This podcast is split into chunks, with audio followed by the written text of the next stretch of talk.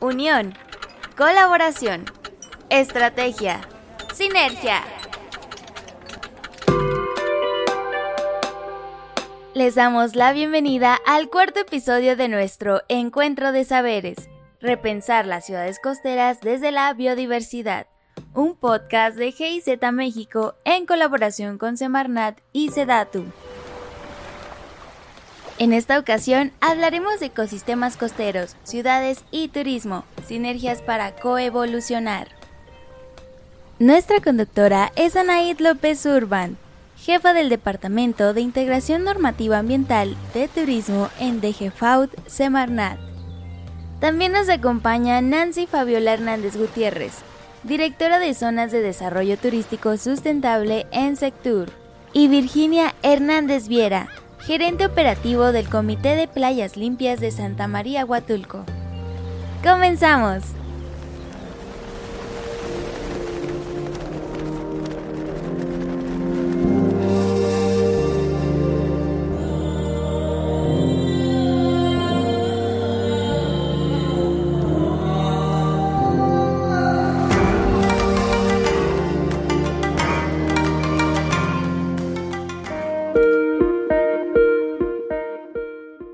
Muy buenas tardes. El día de hoy vamos a platicar acerca de un tema que en lo particular me fascina y me apasiona mucho, y es que a quien no le gusta ir a la playa. Pero aunado a nosotros, a todos estos turistas que viajamos en busca de, tantita, de tantito sol y de tantito mar, nos encontramos con las comunidades locales, estas pequeñas ciudades que empezaron pequeñas y se, han hecho enormes, estas zonas urbanas que han tenido un crecimiento exponencial y que las proyecciones no nos dicen que vaya a cambiar esto. Y es por eso que el ordenamiento y la planeación urbana juegan un papel fundamental en este marco, en esta relación ecosistemas costeros, ciudades y turismo.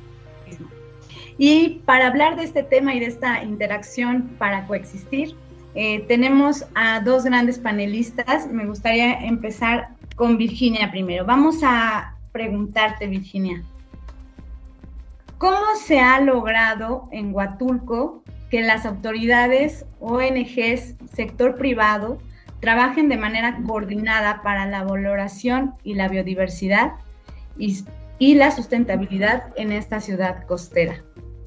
Hola Anaí, muchísimas gracias por la invitación. Pues tenemos que hacer un poquito de historia y para retomar los elementos más importantes que nos han caracterizado como destino. Primero, em, tenemos la demanda de un turismo moderno, es decir, de un turismo diferente a lo que normalmente estábamos acostumbrados de decir que solo venía a disfrutar sol y playa, ¿no? Del, del 2002, 2003 aproximadamente, impulsó el gobierno federal, hablando de Fonatur, eh, a buscar nuevas opciones, nuevas opciones para fomentar un turismo diferente, para distinguirse de otros, de otros destinos. Y a través de un grupo social, el equipo verde Huatulco empezó a hacer, empezó a hacer acciones ambientales, de acercamiento a la comunidad, etcétera, porque había un interés desde el punto de vista turístico de impulsar el tema, pero también de recuperar lo local de, apropiarse, de que la comunidad se apropiara de sus propios recursos. Y en este contexto eh, se trabaja con una certificación ahora muy conocida que se llama AirShare. De ahí vienen otras certificaciones como las certificaciones de playa, el distintivo S, el que Huatulco fuera declarado sitio Ramsar, del hombre y la biosfera, el Parque Nacional, ¿no? Todo un contexto que decía, wow, Huatulco está caminando hacia la sustentabilidad más allá de que exista un interés económico atrás de todo esto, yo creo que hay que retomar los elementos que hacen o que se derivan de toda esta concepción de, esta búsqueda. Y es que Huatulco eh, retoma y recupera algo muy importante. Uno es el esquema de gobernanza, que nos permitía no solo trabajar en, o nos permite trabajar no solamente con los en el gobierno, sino ir conectando poco a poco la comunidad. ¿sí? El otro es el reconocimiento, el revalorizar desde una visión de cuenca nuestros recursos, que todo lo que está allá arriba termina afectándonos aquí abajo y que si no creábamos programas o actividades de integración de los actores de aquí abajo, como el sector hotelero, prestadores de servicios, agencias, que fueran a vivir un poquito la experiencia de lo que allá existía realmente, donde nacían muchos de nuestros recursos, como el agua, pues era difícil llegar a esa sensibilización, ¿no? No era solo el pedacito de playa, la playa como tal eh, no, no era suficiente conceptualizarla en este desarrollo, teníamos que llegar más allá.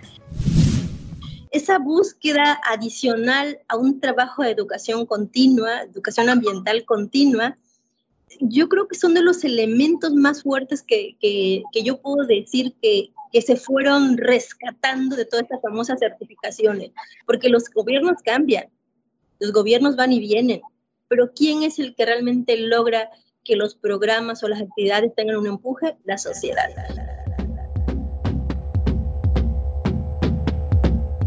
Virginia, tocaste temas muy relevantes y es, uno, la apropiación. Y es que efectivamente, o sea, el esquema de certificación es muy bueno, pero si no se, si no se apropia la comunidad de estos esquemas o de, o de cualquier tema en particular, es difícil que al paso del cambio de gobierno, de los cambios de gobierno, este tenga una continuidad, ¿no? Entonces, Efectivamente, la playa no nada más es la playa, porque la salud de los océanos no empieza mar adentro, empieza ciudad, cuenca arriba.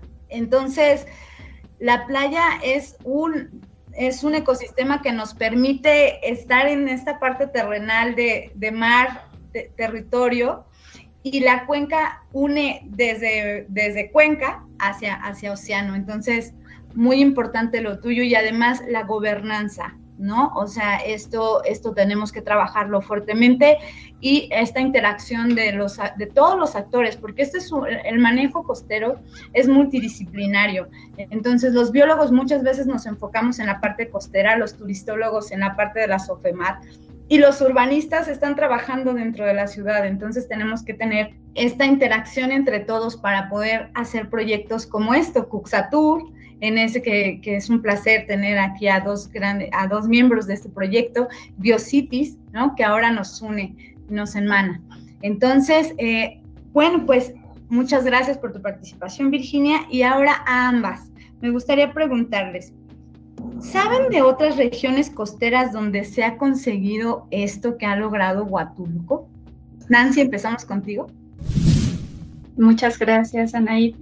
Este, seguimos viendo eh, ecosistemas dañados, pérdida de biodiversidad, este, playas o, mares, este, cuerpos de agua contaminados. Entonces, más bien, este, sí me gustaría contarles lo que estamos haciendo desde la Secretaría de Turismo, pues para poder contribuir a que esta, esta biodiversidad sea valorada y, eh, pues también me gustaría recalcar que, que sí hay varios este, varios retos, pero pues gracias a, la visión que tenemos ahora con el secretario Turruco, que desde el inicio de la administración ha demostrado un compromiso con la sustentabilidad, que ahora como nunca se tiene un programa sectorial de turismo que integra la biodiversidad, el cambio climático y la sostenibilidad con líneas de acción muy específicas para abordar estos temas, ¿no? Y para eso tenemos el programa México Renace Sostenible, del cual pues se derivan eh, proyectos, programas, estrategias de bienestar social y de armonía con la naturaleza y encaminados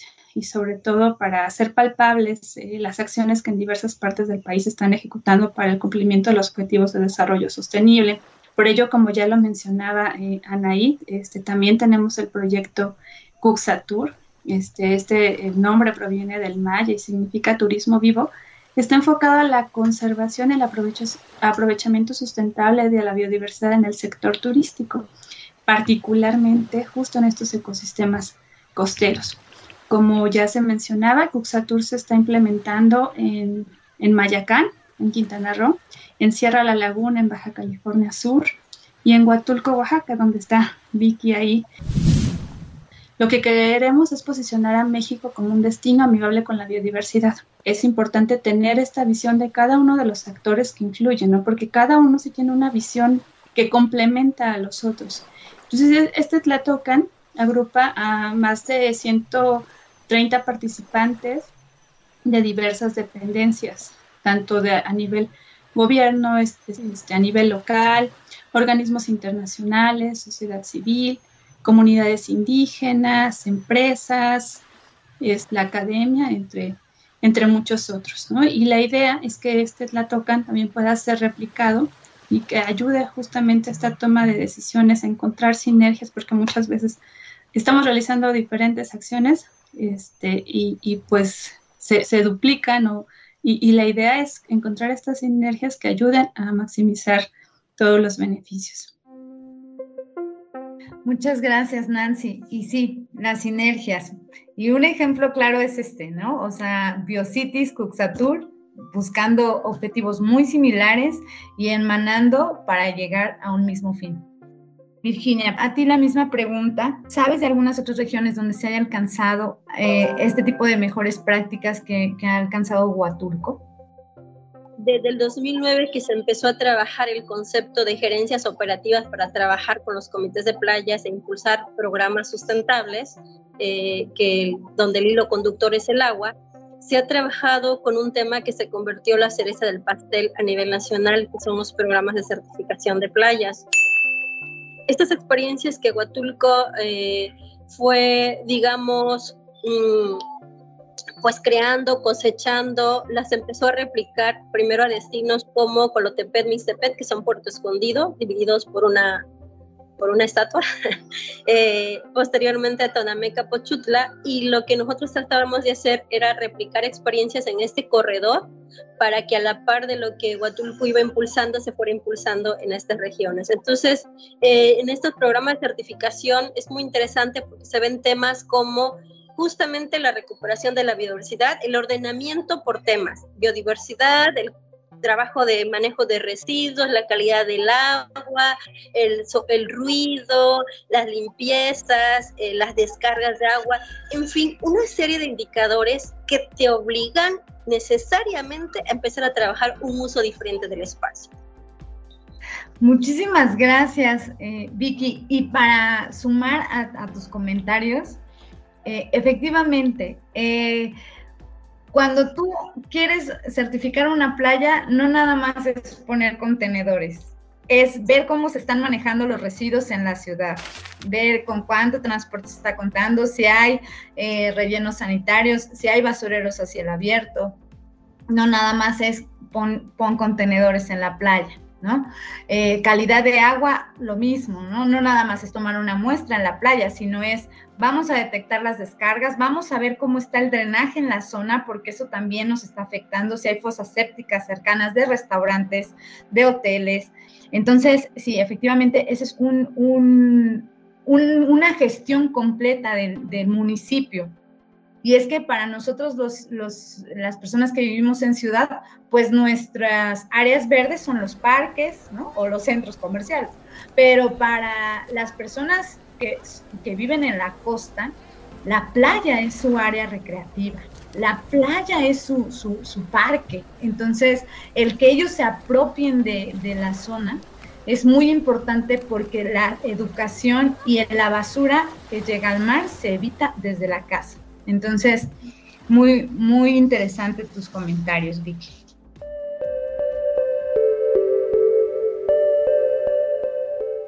Caminemos hacia un turismo sostenible. Todas y todos podemos realizar acciones para cuidar y preservar los ecosistemas costeros. Únete a esta sinergia y no olvides usar el hashtag Sin biodiversidad no hay ciudades. Nancy, a ti te queremos preguntar, eh, desde la perspectiva de la política pública, ¿cuáles son las áreas de oportunidad para alcanzar mejores resultados en la relación turismo-naturaleza-ciudad, tomando en cuenta la experiencia internacional y local? Que sabemos que, tienes una amplia experiencia a nivel internacional también. Adelante. Muchas gracias, Anaid. Pues sí, creo que este, sí hay eh, eh, bastantes áreas de oportunidad en las que eh, tenemos que estar trabajando, pero creo que lo principal es que debemos construir desde lo local, ¿no? Desde el inicio, tomar estas consultas, eh, eh, la comunicación ahorita ha sido bastante importante entre las distintas dependencias que anteriormente pues era más difícil el acercamiento, pero que ahorita pues podemos este, dialogar y trabajar juntos hacia una misma dirección, ¿no?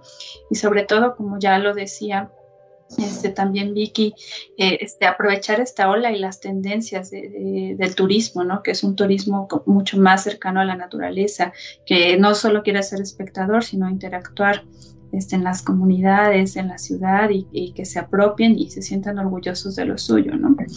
Eh, pues también adicional a lo que ya les comentaba del proyecto Cuxatur, me gustaría comentarles de otro eh, de los proyectos eh, que justamente estamos trabajando con, con la GIZ en el marco del, de México Renace Sostenible, que es el proyecto Adaptur, que se desarrolla es en San Miguel de Allende, pero también en dos zonas em, costeras muy importantes, que es la Riviera Nayarit y Jalisco y Riviera Maya donde también se están generando ya importantes resultados con los cuales se beneficia a, las comunidades eh, con el pago de servicios ambientales. Hay herramientas que no solo son para empresarios, sino también para los, municipios, este, para las autoridades locales, eh, para reducir costos en el mediano y largo plazo y que los turistas también puedan disfrutar en armonía con la naturaleza. Para hacer eh, este proyecto particularmente se enfoca a enfrentar los efectos de, cambio climático de la mejor manera, utilizando justamente a la naturaleza.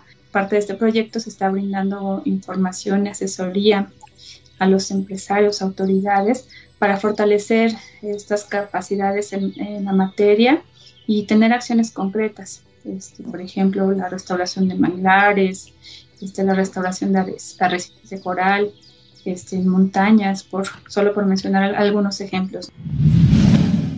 Muchas gracias, Nancy. Y sí, efectivamente, nuestro, nuestra naturaleza y los servicios ecosistémicos que nos brinda son fundamentales, son un activo ambiental que debemos de cuidar y para el turismo esto es fundamental. Para concluir, ¿me podrías dar un mensaje de cierre, Virginia? Que no dejemos de soñar, aun cuando el tema de sustentabilidad pareciera un sueño, algo inalcanzable, nuestra forma de consumo, de vivir, de relacionarlos con el recurso es lo que nos va a hacer diferente. Y la otra, que debemos revalorar nuestra propia vida, es decir, todos, todos, todos tenemos una función importante de la cadena alimenticia dentro del ciclo de la misma vida. Entonces, no hay ser más valor, que tenga un valor mayor que el otro. O sea, debemos de pensar o, de sentirlo así. ¿Por qué? Porque ese don de superioridad a veces nos hace minimizar a otros actores o a los mismos recursos.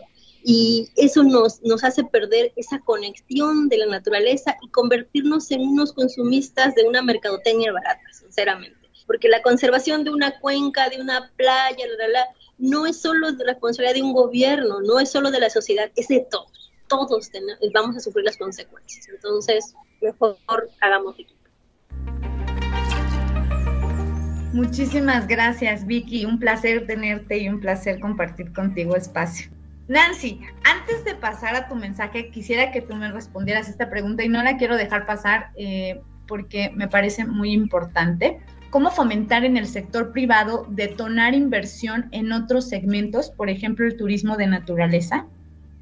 Justamente eso es lo que estamos también tratando de, hacer este match entre el sector privado y tanto en el proyecto Cuxatur como en el proyecto Adaptur, como a través del pago por servicios ambientales, que esto es, o sea, el, el, el ejidatario, las personas que están cuidando la montaña, la naturaleza, eh, cuidan, pero a la vez el empresario les paga, ¿no? Entonces, una, una de, las opciones de este esquema de pago por servicios ambientales es justamente eso. Aparte de, que cuidas, puedes tener recursos para detonar este tipo de turismo de naturaleza y que los propios turistas tengan otra opción de no solo este tema de sol y playa tradicional, porque como les decía, las tendencias están cambiando, quieren otras cosas. Entonces, qué mejor que valorar ese destino de manera integral. Y ahora tu mensaje de cierre. Pues bueno, que coincido totalmente con Vicky. Creo que lo, más importante es revalorar estos recursos naturales con los que contamos este, y, pues bueno, seguir generando estas sinergias para poder llegar a objetivos muy claros. Muchas gracias, Nancy. También es un placer haberte tenido. Eh, va a ser un placer trabajar contigo y, generar esta sinergias y esta hermandad entre estas instituciones que parece que trabajan por separado, pero las unen muchísimas cosas y, y la naturaleza nos une a todos. Y el mensaje que a mí me gustaría dejarles es que la salud de los océanos empieza en casa. Muchísimas gracias. Fue un placer compartir piso con ustedes. Les mando un abrazo fuerte y gracias a todas las personas que nos hicieron favor de conectarse. Hasta luego.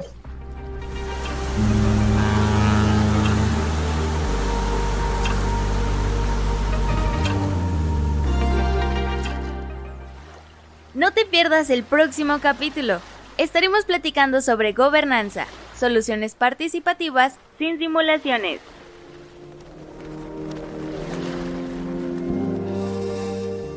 Te recomendamos escuchar todos los episodios de esta serie de podcast, disponibles en ciudadesytransporte.mx, así como en nuestros canales de Spotify, Apple Podcast y Google Podcast. Compártelos y actúa también por ciudades costeras resilientes, prósperas y saludables.